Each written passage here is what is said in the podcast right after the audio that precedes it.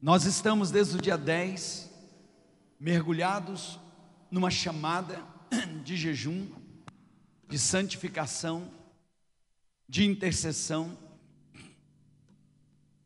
E a gente começa a compreender o que Deus está trazendo com tudo isso.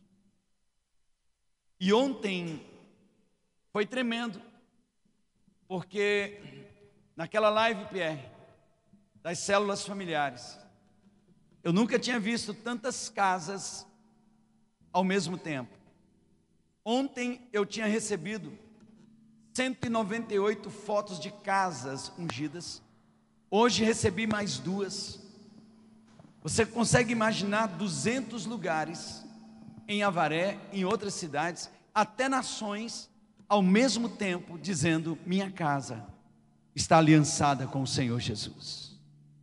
Que coisa tremenda, que poder de multiplicação, e eu creio que essas lives serão vistas ainda por mais centenas e centenas de pessoas que vão entender a chamada que Deus está nos fazendo para santificação.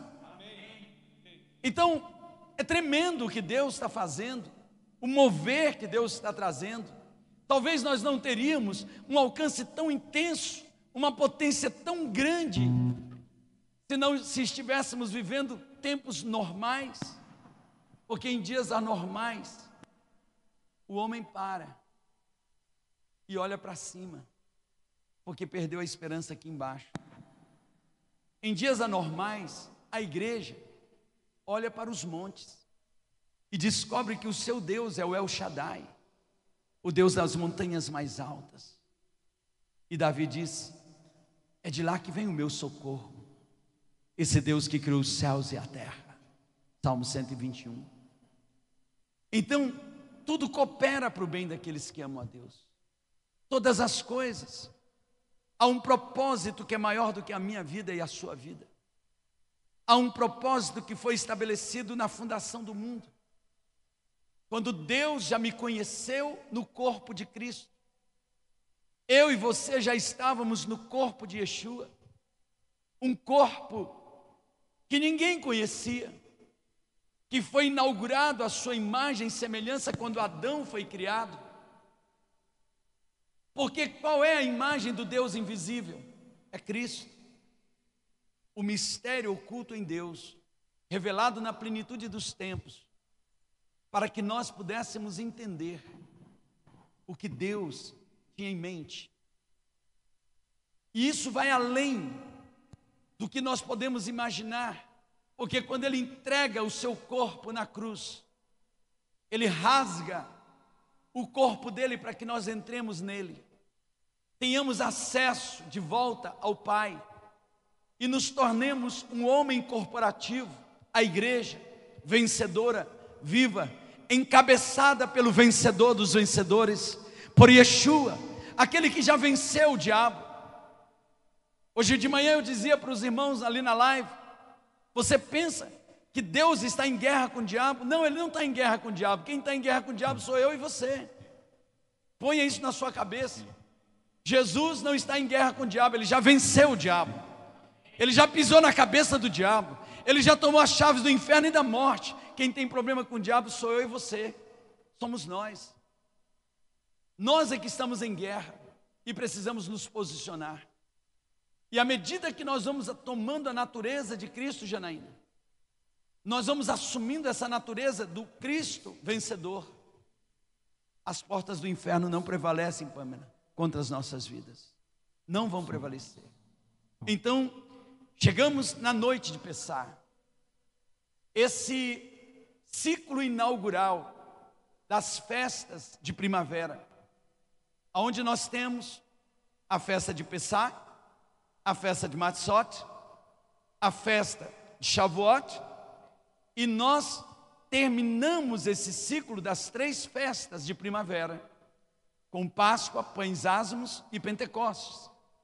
E logo depois, nós entramos inaugurando as festas de outono, apontando para a volta de Cristo, com a festa de Yom Teruá, ou a festa das trombetas. Paulo diz: ao soar da última trombeta, ele virá. E as festas de outono apontam para a parousia da igreja, da Nova Jerusalém, a parousia, a parousia de Cristo. Quando ele volta, começa com trombetas, depois entra em Yom Kippur, que é a festa aonde o Senhor Jesus ele volta e pisa no Monte das Oliveiras, e ali os judeus eles vão reconhecer o Senhor, e ali eles vão se arrepender, ali eles vão se entregar, e logo depois entramos em tabernáculos, a festa do milênio, o Verbo de Deus estabelecido como governo sobre toda a terra. Então, as festas bíblicas, elas apontam para essa economia de Deus, ou o dispensar de Deus, as dispensações. E as dispensações, apesar delas estarem no tempo, elas não têm a ver com uma marcação de tempo, mas com o derramar de Deus para dentro de nós. Para esse nos fazer dispenseiros da sua glória, mordomos da sua casa. É Ele se dispensando em nós. E Páscoa fala da nossa redenção, da nossa regeneração, da nossa arrancada do Egito, da escravidão do pecado, para nos levar para um lugar que o Senhor preparou para nós, para a terra da promessa. E assim como você olha no Antigo Testamento, o Antigo Testamento, ele é sombra das coisas que haveriam de vir. Ali está todo o desenho dessa nossa caminhada. Quando Deus tirou o seu povo do Egito, passou eles pelo batismo do Mar Vermelho, redenção, batismo e santificação no deserto, a caminhada de regeneração. E ali no deserto o povo mostrou quem era, e Deus se mostrou quem ele era. Foi ali que Deus mostrou a sua palavra. No primeiro Shavuot, quando ele entrega a sua palavra para Moisés. E é pela palavra que nós somos santificados. Naquele tempo, a lei era a forma de Deus revelar quem o homem era, o pecado do homem e quem era Deus. E para ir ajustando a mentalidade de um povo. Naquela caminhada nós percebemos que nem todos que saíram entraram. Da mesma forma que nem todos que são salvos serão arrebatados. Não estou dizendo que vai para o inferno, nem todos que são salvos serão raptados para o trono de Deus. Nem todos, por quê? Porque nem todos passam pela santificação, nem todos se sujeitam a essa modificação, a essa mudança, porque sem santidade ninguém verá a Deus. E foi ali no deserto que o Senhor tabernaculou com eles quando o tabernáculo foi construído, mostrando um pouco do que será na, no milênio de Cristo Jesus, quando o Senhor tabernaculará em toda a terra com a sua igreja, com o seu povo, e através da sua igreja e do seu povo, ele vai reger todas as nações da terra. Então, até entrar na plenitude, e essa plenitude depois do milênio, quando o diabo for, for destruído, jogado no lago que arde com fogo e enxofre, as nações ímpias julgadas, o Senhor julgar todos aqueles que morreram sem Cristo, condená-los para a eternidade e trazer o seu povo para a vida eterna e retomar aquilo que Deus queria começar com Adão, que não pôde porque o Adão caiu, mas ele recomeça com o último Adão, Yeshua Hamashia, e a terra será cheia da glória, do conhecimento da glória de Deus, como as águas cobrem todo o mar. Você está entendendo isso? Você precisa começar a olhar para as festas não como um ritual, mas como um mapa, como um ensaio, como um ensaio geral. E eu quero lhe chamar a atenção da Páscoa, como ela veio sendo prescrita, lá em Êxodo 12, quando Deus ele vai para libertar o seu povo. A palavra de Deus nos diz que Deus fala com Moisés, dizendo: Fala ao povo de Israel no Egito. Vamos falar juntos? Fala ao povo de Israel no Egito. Fala ao povo da Macéia no mundo. Fala a minha igreja nesse Egito, nesse mundo. Deus fala com você é no meio dessa angústia. Olhe para mim, no meio dessa angústia, Deus está falando com a sua igreja. E aquele que tem ouvidos para ouvir, ouça o que o Espírito diz à igreja. Ouça. Ouça o que ele está falando. Fala ao povo. Fala o quê? Diga a eles que eu estou começando um novo tempo. Diga a eles que vai começar um novo tempo. Rose, o angustiado, se ele não para para ouvir, ele não consegue crer, porque a angústia, ela sufoca a fé. A angústia sufoca a fé. E sem fé é impossível, Chagas, agradar a Deus. Sem fé é impossível agradar a Deus. Então o que nós precisamos fazer para ouvir Deus e encher o nosso coração de fé? Acalmar. Acalmar o nosso coração. Deus está dizendo: pare de se debater. O salmista no Salmo 46 ele diz: parem de lutar, acalmem-se e saibam que eu sou o Senhor, o Deus dos exércitos está convosco. O Deus de Jacó é o nosso refúgio. Ei, pare de espernear. Pare de, de, de, de ficar gritando de um lado para o outro. Quanto mais você briga na sua força contra Faraó, mais ele lhe oprime. Deixa eu lhe dar uma palavra: quanto mais você luta com esse mundo, com a força da sua carne, mais esse mundo te oprime, mais esse mundo te sufoca, mais o diabo te envergonha mais ele te coloca para baixo.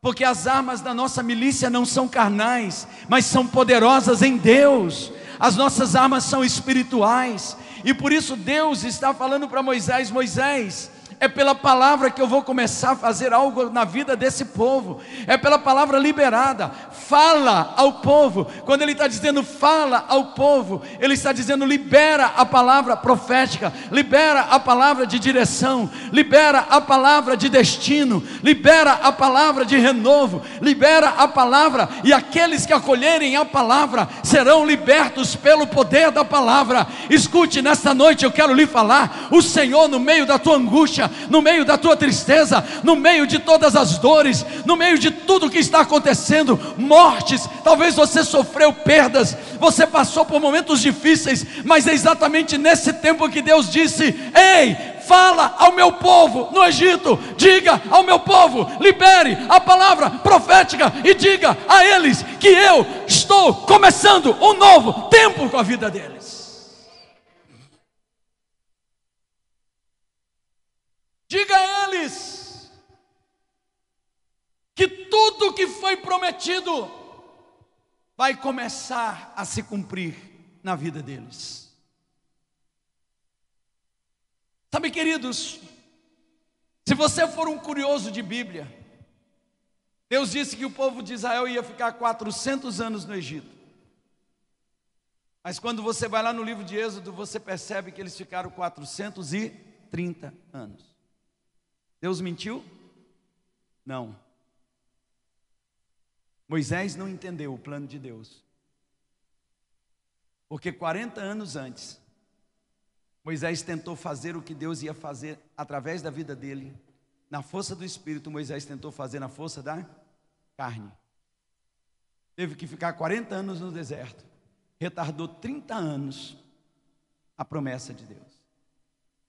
Olha que interessante, olhe para mim. Moisés, com 40 anos, aos 40 anos, Moisés é chamado para algo. E ele faz isso como? Na força do seu braço. E na força do seu braço, ele retarda a promessa de Deus. Muitos aqui estão retardando a promessa de Deus. Muitos retardaram a promessa de Deus na sua vida. Muitos impediram aquilo que Deus já queria fazer há muito tempo. A promessa era para 400 anos. A promessa de Deus para você, pare hoje e pense. Muitas coisas você não precisaria estar vivendo assim. Você já deveria estar vivendo no outro nível. Qualquer um de nós, qualquer um de nós, se tivermos um coração quebrantado, para olhar para dentro de nós mesmos, nós vamos perceber que em algum momento da nossa vida nós retardamos, nós seguramos aquilo que Deus queria. Por quê? Porque não entendemos, Rose, que não é na força do meu braço, mas é na força e no poder do Espírito Santo de Deus. Quando vocês estão entendendo, diga amém. Porém, o que Deus está dizendo? Passou, passou. Agora é tempo de começar algo novo. Não retarde de novo aquilo que Deus tem para você. Levante sua mão e diga em nome de Jesus. Levante suas mãos e diga em nome de Jesus. Alain, diga seu nome bem alto. Alain, agora chega. Chega, Alain, chega. Para de assumir o controle e se entrega. E se submete, se sujeita porque o que Deus tem para você, Alan, é maior do que aquilo que você pensa. Chega. Chega. É hora de ouvir a Deus. Se hoje ouvires a minha voz, não endureça os vossos corações. Então Deus disse o quê? Fala ao povo de Israel no Egito. Libera a palavra profética. Libera a palavra de vida. Quando Moisés chega para aquele povo e diz: Eu tenho uma palavra de Deus. O Deus chamado Yahvé, o Eu Sou, me visitou e ele disse para dizer a vocês que ele está esperando vocês para uma festa no deserto de três dias para adorá-lo, celebrá-lo, glorificá-lo. E aqueles três dias apontavam já para os três dias da morte e ressurreição.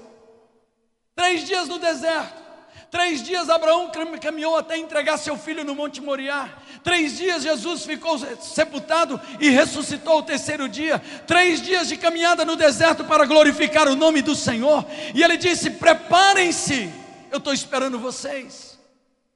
E começaram as guerras, começaram as lutas. E o povo, ao invés de manter a palavra profética, velar por ela, começou a murmurar, começou a duvidar.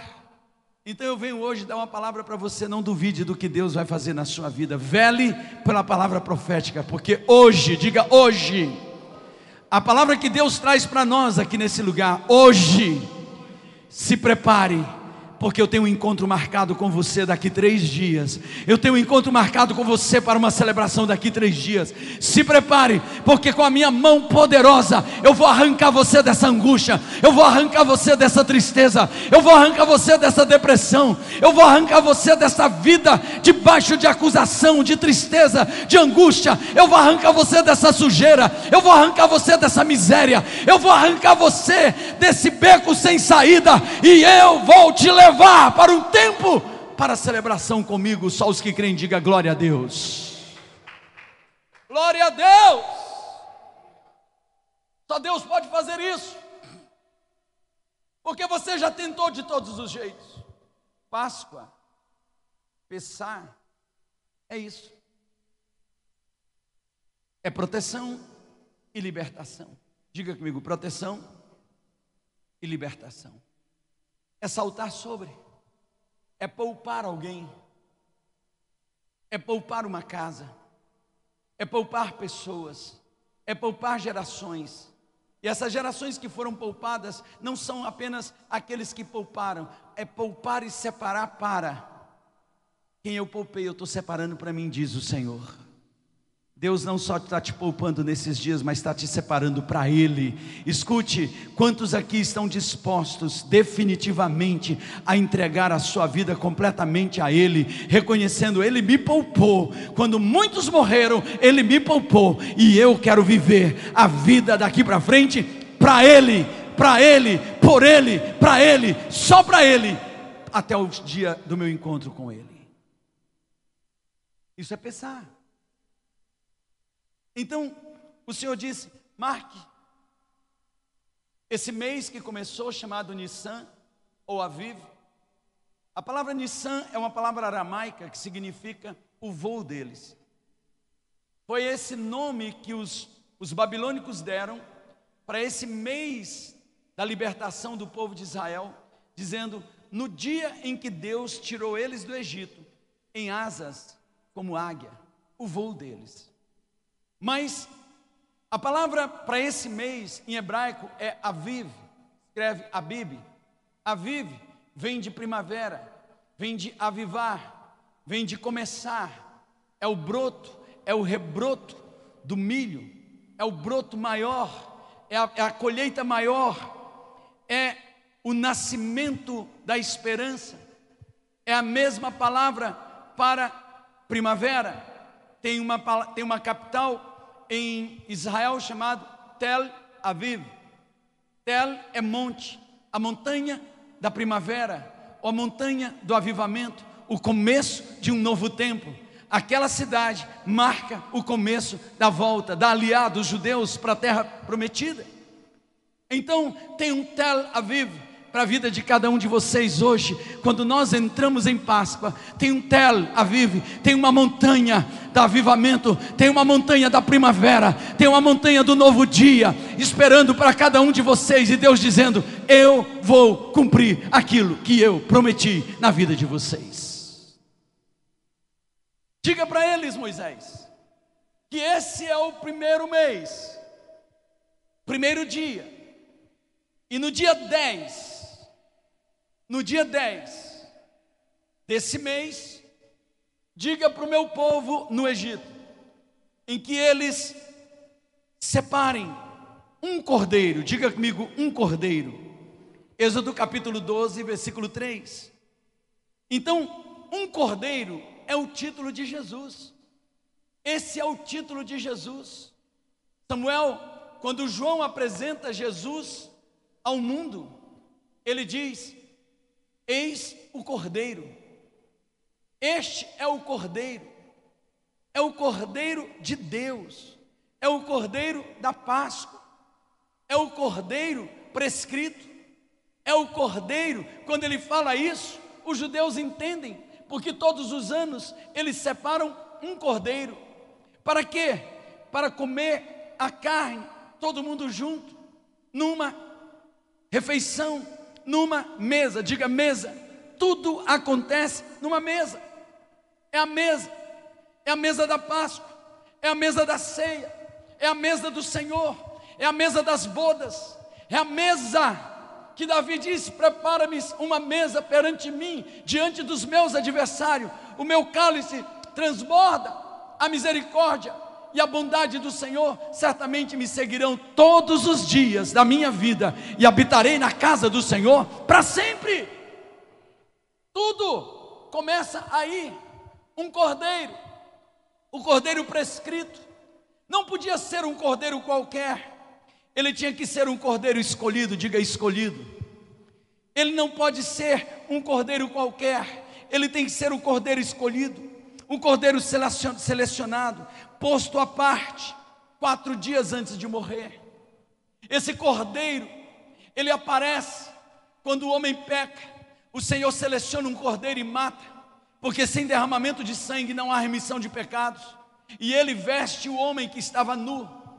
Interessante que Adão, ele se vestiu com folhas de figueira, e ele conseguiu cobrir a nudez dele para sua esposa. Mas quando Deus chegou, quando ele ouviu os passos do Senhor, ele disse: Estou nu. Por quê? Porque por mais que você esconda os seus pecados dos homens, você não esconde de Deus, e você sabe disso. Quando você chega diante de Deus, tudo fica patente, você não esconde. O inimigo também, ele sabe do seu pecado, ele acusa. Então Deus disse: Adão, você está se sentindo nu, porque você está se cobrindo com as vestes erradas. Eu tenho vestes para você, eu tenho graça para você, eu tenho redenção para você, Adão. E ele mata o cordeiro e veste o homem, e o homem agora não tem mais vergonha de Deus. Um cordeiro, um cordeiro que já foi apontado lá no Éden um cordeiro que Abel traz como sacrifício de primícia, quando ele leva o altar, quando ele vai para o altar. Que cordeiro era aquele? Um cordeiro escolhido,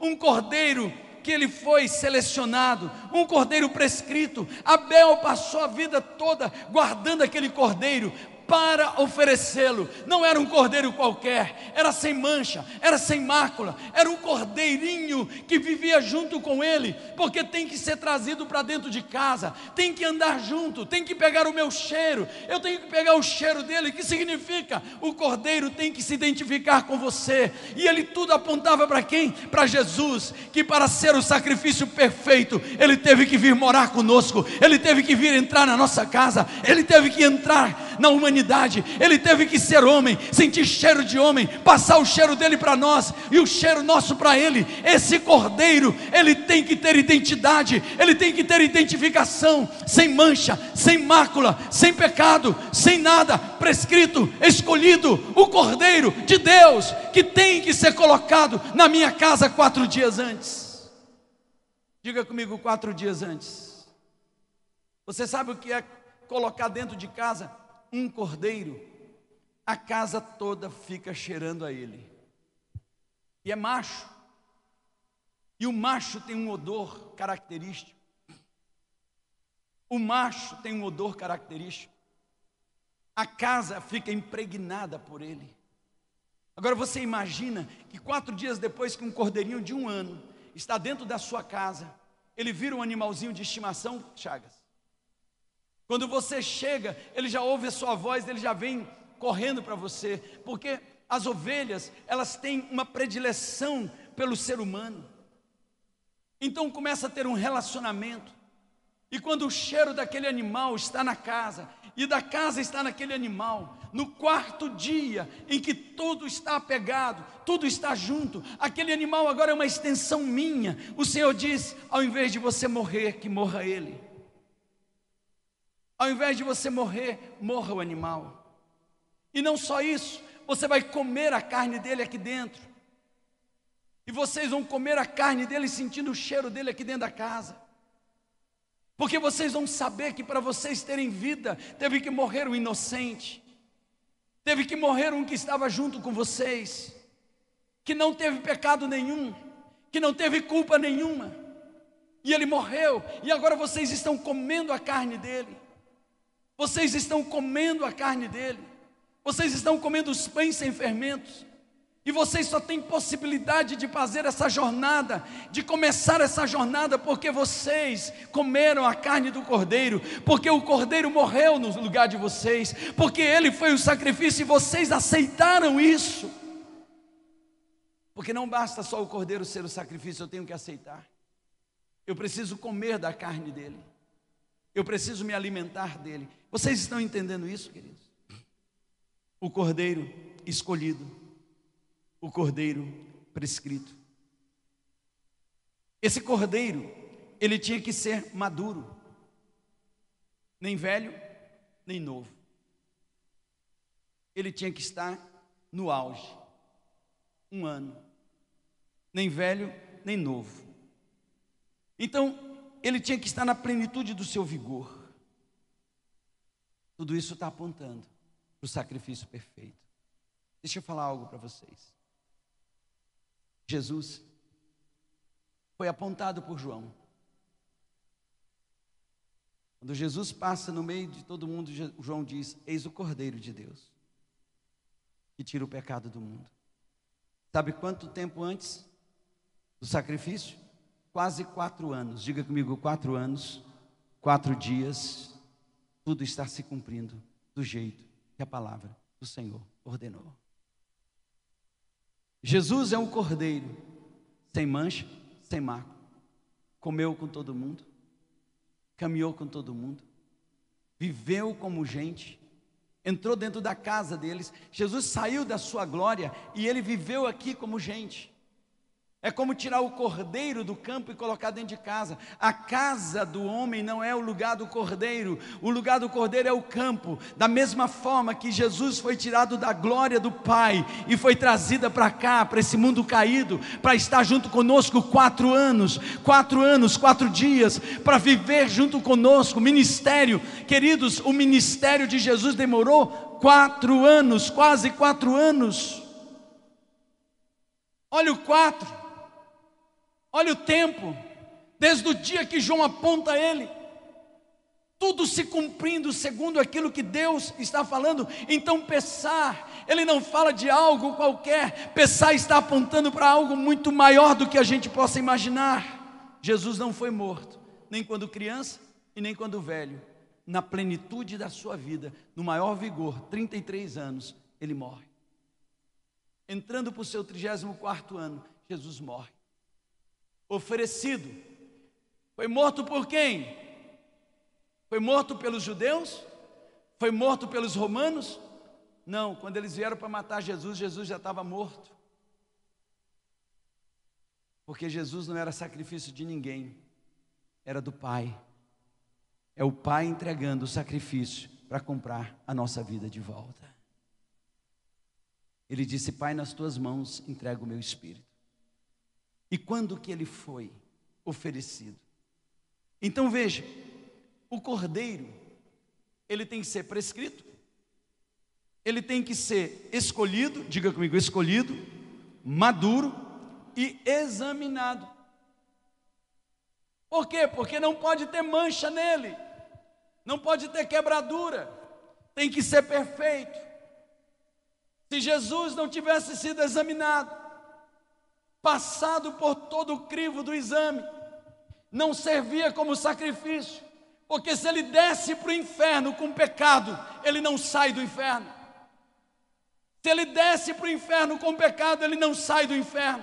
E se ele não sai do inferno, ele não faz a minha redenção e a sua redenção. Então ele teve que ser examinado, ele teve que ser provado. A palavra de Deus diz que logo depois que Jesus foi batizado, ele foi levado ao deserto para ser tentado. Mateus capítulo 4. Ele foi levado ao deserto para ser tentado. Ele não foi levado ao deserto para jejuar, ele foi levado para ser tentado. O jejum fazia parte da consagração dele para vencer a tentação. Deixa eu lhe dar uma palavra. Muitas vezes vezes, quando Deus te chama para momentos de você subir em um outro nível, Ele te chama para um jejum, Ele te leva para o deserto e você diz: Meu Deus, começou esse jejum, eu passei por tantas provas, fica tranquilo, você está sendo examinado, e se você passar no exame, você vai adquirir uma glória que ninguém mais vai tocar em você. Você não está entendendo? O jejum vai te preparar para vencer essa tentação. Fica firme, porque você está sendo examinado. Jesus foi levado ao deserto para ser examinado. E quem foi que examinou Jesus? O próprio diabo, a serpente, que vem mandando ele transformar pedras em pães colocando a semente de dúvida, ele disse: Eu não preciso comer pão da serpente, eu não preciso trocar a minha promessa por um prato de lentilha. Escute-se, nesses dias de jejum, o diabo te ofereceu tudo para você sair da promessa, para quebrar o jejum, para sair daquilo que Deus tem para você. O diabo te ofereceu o melhor dos manjares, ele te ofereceu tudo, ele fez tudo, e se você venceu, espere, porque tem anjos de Deus que está vindo trazer algo maior para você. Jesus disse: Eu não preciso, porque o que me alimenta é toda a palavra de Deus que procede da boca de Deus. Ele fez um segundo exame. Ah, então você é filho de Deus?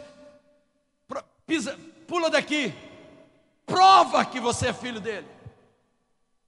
Jesus diz: Eu não preciso tentar o meu Deus.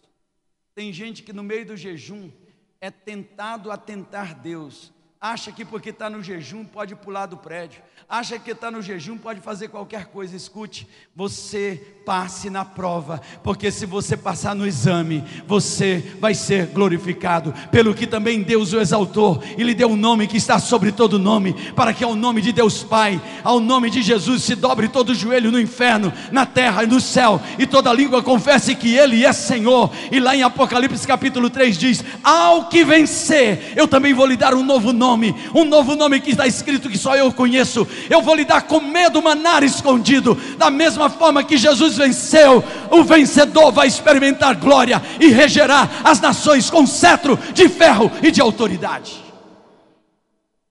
Passe no exame. Diga Alain, diga seu nome. Alain, pelo amor de Deus, passa no exame. Você está, ei, Alain, acorda, você está no jejum para quê? Para ser provado e aprovado.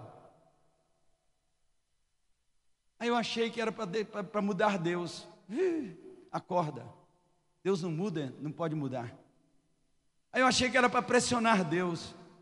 Acorda, meu filho. Acorda, minha filha. Deus não se deixa pressionar por ninguém. Ele não se deixa escarnecer por ninguém. Tudo isso tem a ver com você. Vem o terceiro exame. Eu ver onde é que está o coração dele. Se você me adorar, só dá uma, uma, uma adoradinha aqui, eu te dou tudo. Ele disse: O diabo não estava mentindo. Os reinos desse mundo foi entregue para o diabo por Adão. Ele disse: Eu te dou todos os reinos, eu te dou todo o tesouro, eu te dou tudo. Se prostrares aqui, só eu e você, me adora. Muitos foram tentados nesses dias a se prostrarem diante de ídolos. Quais são as idolatrias que têm tomado o seu coração? Que o diabo está falando, só dá uma, uma baixadinha aqui, é só uma pequenininha. Resista. Só o Senhor teu Deus adorarás, só Ele darás culto. Não tem outro Deus, não tem outro Senhor na minha vida. Quem é Senhor da sua vida? Se Mamon é Senhor da sua vida, você vai ficar reprovado. Quem é o Senhor da sua vida? Se Eros é o Senhor da sua vida, primeira paixão que aparecer vai te reprovar. Quem é o Senhor da sua vida? São os hedonismos da vida que têm feito perder a comunhão para aparecer. Jesus diz: não preciso. E quando ele venceu, quando ele foi examinado, e foi constatado que estava tudo bem, o diabo saiu e os anjos chegaram. Eu quero profetizar na sua vida. Está chegando a hora que o diabo vai bater em retirada e os anjos vão chegar. Eles estão prontos. Os anjos estão prontos. Eu vou usar aqui uma figura de linguagem. Eles estão doidinhos para chegar, mas eles precisam chegar depois que você for examinado e aprovado. Em nome de Jesus. Hoje diga: Deus, eu não vou mais perder eu não vou mais retardar minha bênção. Não vai mais passar de 30 anos, já passou 400 anos e agora chegou a minha hora, eu não estou pegando. Quantos, quantos anos você já retardou? Quantos ciclos você perdeu? Porque na hora de ser examinado, não foi achado digno. Amém? O cordeiro tinha que ser adequado, diga comigo, adequado. O que isso fala? Isso diz que ele é suficiente para si e para aqueles que estão do lado. Jesus, ele veio para o que eram os seus. E quando os seus não receberam chagas, ele atingiu todos que estavam ao seu redor mas a todos quanto receberam, deu-lhes o poder de serem feitos filhos de Deus, porque Ele é adequado, Ele é suficiente. Deixa eu falar algo para você: quando você quebrar o egoísmo, quando você quebrar o egocentrismo, você vai perceber que você vai passar no exame, e você vai perceber que tudo que Deus tem para você é para transbordar. Diga, eu vou transbordar. Amém? Eu vou transbordar em nome de Jesus. Queridos, deixa eu dizer algo para você: a todo momento a gente está sendo examinado. Eu tenho sido muito examinado. Eu tenho sido muito examinado. Por quê? Porque quando você passa por um período de, de escassez e você começa a ter um período melhor, você tira os olhos do Senhor e põe os olhos naquilo que você tem. E eu, nesses últimos tempos, tenho sido muito examinado, sabe por quê? Porque a todo momento, querido, eu nunca vi que eu virei um imã para gente, missionário que está passando por momentos difíceis, pedir oferta para mim, gente da igreja, pessoas pedir oferta para mim, e quando chega nesse momento, o diabo vem na minha vida dizendo: Você vai mexer, vai faltar para você, e eu vejo que Deus está me examinando, eu digo: O diabo vai para o inferno. Porque Deus me manteve até aqui. No dia da escassez, Ele me manteve. no dia da abundância, é Ele que me mantém, e Ele está me examinando para que eu seja adequado. Diga, eu quero ser adequado. Isso significa que eu quero transbordar para a direita, para a esquerda, para frente, para trás. Por quê? Porque é assim que eu sou aprovado nesse tempo de pensar. Porque Deus está dizendo: posso derramar a minha bênção sobre a sua vida, porque se eu derramar e ela transbordar, se prepare, porque não há limites onde eu vou te levar. Diga, Deus está me examinando. Diga bem alto, eu estou sendo examinado. E é o capeta que examina a gente. É o capeta, Chagas, que examina a gente. Foi ele que foi examinar o cordeiro chamado Jesus. E quando Jesus foi aprovado, mudou todas as coisas. Agora, ele tinha que ser preso. Esse verso 21 Queridos, aí em cima, só baixa um pouquinho o volume do, de vocês. O verso 21. Tomar é diferente do mesmo vocábulo do verso 3. Aqui significa agarrar-se ou apoderar-se de. É tomar para si. É tomar para si. E a gente precisa entender isso. O que significa que o dono do sacrifício é que agarra o sacrifício e leva. Deus está agarrando você e eu como sacrifício vivo, santo e agradável diante dele. Amém? Eu quero ser amarrado. Eu quero ser preso. Eu quero me ser aprisionado com Cristo Jesus. Agarrado nele. Fechado nele. Nele, por ele, para ele porque isso faz a diferença. Sabe, queridos, quando Jesus foi levado, ele não resistiu. Isaías 53 diz: como um cordeiro mudo, ele foi levado, ele foi amarrado, ele foi arrancado. Mas em todo o tempo ele sabia: eu estou nas mãos daquele que me tomou para sacrificar o meu Pai. Lá na cruz ele diz: Pai, nas tuas mãos eu entrego o meu espírito. Meu Pai. E ali ele expirou. Ele morreu na mão de quem? Do Pai. Quem sacrificou aquele cordeiro? O Pai. Quem comeu a carne daquele cordeiro? Nós. E todo aquele que comer a carne do cordeiro e beber o sangue do cordeiro terá vida eterna. E aí Paulo diz uma coisa que eu nunca tinha entendido até hoje. Se com ele sofrermos, com ele seremos glorificados. Se com ele morrermos, com ele seremos ressuscitados. Ou seja, eu preciso também como ele me colocar nas mãos do Todo-Poderoso. E aí eu entendo o que é apresentar a minha vida como oferta viva, santa e agradável. Romanos 12, 1. Rogo-vos, pois, irmãos, pelas misericórdias de Deus, que apresenteis os vossos corpos por sacrifícios vivos, santo e agradável a Deus. É a minha entrega. É eu me deixar. Tenho falado muito para vocês e hoje o pastor Alex, ele trouxe essa confirmação aqui na nossa reunião de oração. Ele disse: Apóstolo Alain, como é difícil louvar em tempo de angústia. Eu falei: É verdade. Porque louvar é difícil em qualquer momento. Cantar é fácil. Porque louvar é sacrifício. Louvar é entrega. Quando nós estamos louvando aqui, nós estamos sacrificando nossa carne. Nós estamos indo para o altar do sacrifício. Louvar no dia das guerras é ir para a cruz, é deixar ser agarrado, Adorar quando você quer xingar, adorar quando você quer murmurar, adorar quando você está indignado, é sacrifício, é morrer, é ser examinado, ser aprovado, ser agarrado e ser crucificado para ser ressuscitado, uma nova criatura, uma nova pessoa. E esse cordeiro, prescrito, escolhido, examinado, agarrado, ele foi morto. Diga comigo, morto. Ele tinha que ser morto.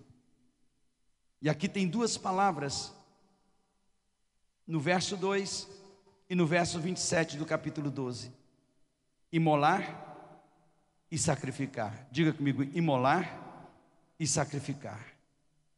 Essas duas verdades são vistas nos evangelhos. O lado humano da morte de Cristo, a culpa dos homens em crucificar o Filho de Deus, enquanto que João, inspirado pelo mesmo Espírito, apresenta a natureza voluntária daquele sacrifício. Quando imolaram ele, ele foi morto por ação do homem quando ele se ofereceu como sacrifício, no seu espírito ele entrega para o Senhor. São duas formas de nós sermos crucificados. Escute. Quando os homens lhe perseguem, quando caluniam para você, Jesus diz: Bem-aventurados sois quando lhes perseguirem, quando falarem injúria contra vocês. Alegrai-vos e exultai, porque os profetas antes de vocês passaram pelas mesmas coisas. Grande será o vosso galardão. É nesse momento que nós somos mortos, quando a gente vence a indignação, quando a gente vence a vingança. Alguém está me matando. Alguém está me matando. Já deu essa, você já falou essa expressão? Fulano está me matando. Então deixe matar. E qual é o próximo passo? Eu me oferecer como sacrifício. Porque se eu me ofereço como sacrifício, eu nunca desço da cruz. Eu vou para as mãos do Pai. Até que aqueles que estavam me matando não tenham mais acesso a mim. Porque agora eu sou uma nova criatura. E eu quero profetizar hoje sobre a sua vida. Deus está levantando uma igreja que o diabo não pode tocar nela, os homens não podem tocar nela. Por quê? Porque já morreu, já foi sacrificada e já ressuscitou com Cristo Jesus. Isso é pensar. Isso é pensar.